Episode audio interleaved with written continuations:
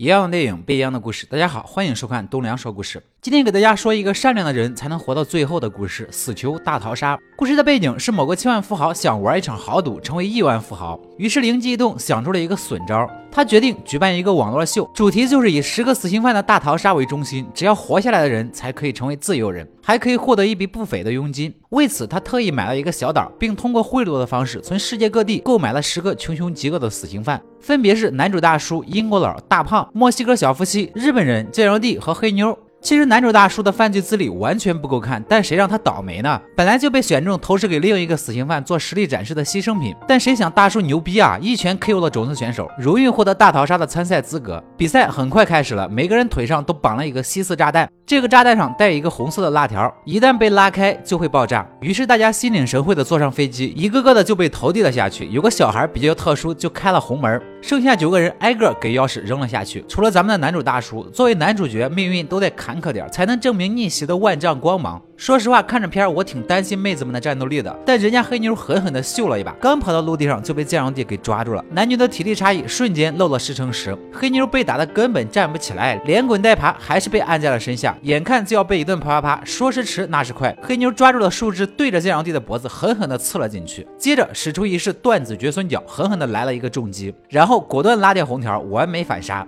说完了妹子，回到男主这边，男主大叔因为惹怒了工作人员，连个手铐都不给开，就给投了下去。半路遇上了正在找老婆的墨西哥小哥，两人一番眼神交流，成功达成了友人合作称号，获得手铐钥匙一副，终于解封了被封印的力量。原本啊，男主是准备潜伏下来吃鸡的，然而树欲静而风不止，腹黑的大胖早已等在一旁。两人一番激战后，呀，你的红条不是你的红条。男主小心脏一下子停了停，说时迟，那时快。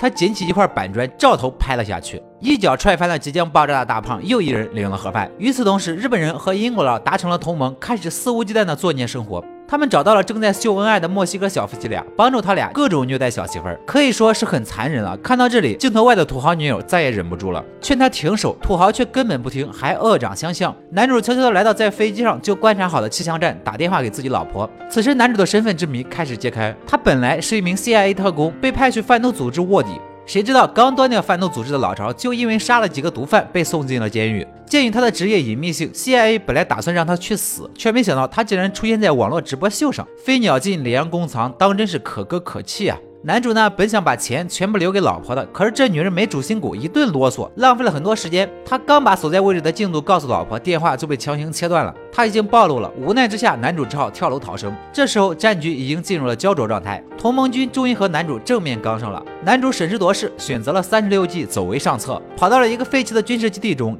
靠着熟练的技能，成功制作了一个看起来就很牛逼的护臂。静待敌袭时，黑妞突然扑了过来。说真的，这妹子实在没眼力劲儿，俩人正纠缠着呢，黑妞就被英国佬一箭射成重伤。看到这里，日本人很嘚瑟的投掷了自制的燃烧弹。一开始，男主是想带走黑妞的，却不想他竟然选择了拉红条自爆。逃出来的男主战斗力全面解封，一对二丝毫不落下风。日本人掏出刀子想搞事儿，不曾想男主一个空手夺白刃，然后咔咔两刀，直接一套带走。迎过来意识到妈呀，大事不妙，扭头就跑。两个人你追我赶，来到了峡谷里。此时，英国佬拿到了土豪送的友情赞助枪，胆儿嗖的一声就肥了，呲溜一声钻了出来。男主趁机避其锋芒，躲到了树后。毕竟是男主，手上还是有两套的。一个飞扑扑倒了英国佬，接下来又是一顿噼里啪啦的拳拳到肉。万万没想到，英国佬留了一手，掏出一把刀子给了男主一刀。男主条件反射性的一躲，就连摔带滚带吃子弹的跪了，可以说是非常心酸。比赛结束，英国佬赢得了比赛。土豪私下里和英国佬达成了协议，若他赢得了比赛，便给他自由和奖金。可是土豪并不想付这笔钱，愤怒的英国佬开始反击。在经历了生死大战的大哥面前，基地的这些保安渣渣根本不够看，很快就全军覆没。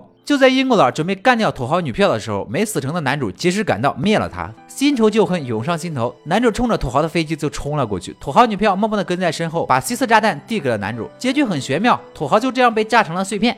影片里还有一群人，他们是富翁雇的工作人员，对这个真人秀一直充满了期待与支持。最后，他们都被那个从英国来的极度变态参与者杀掉。这些人代表了世界上的另一部分人，他们从来没把人权与人性当回事儿。虽然他们不会自己故意践踏人权与人性，但却会盲目的帮助富翁这样的人来执行罪恶。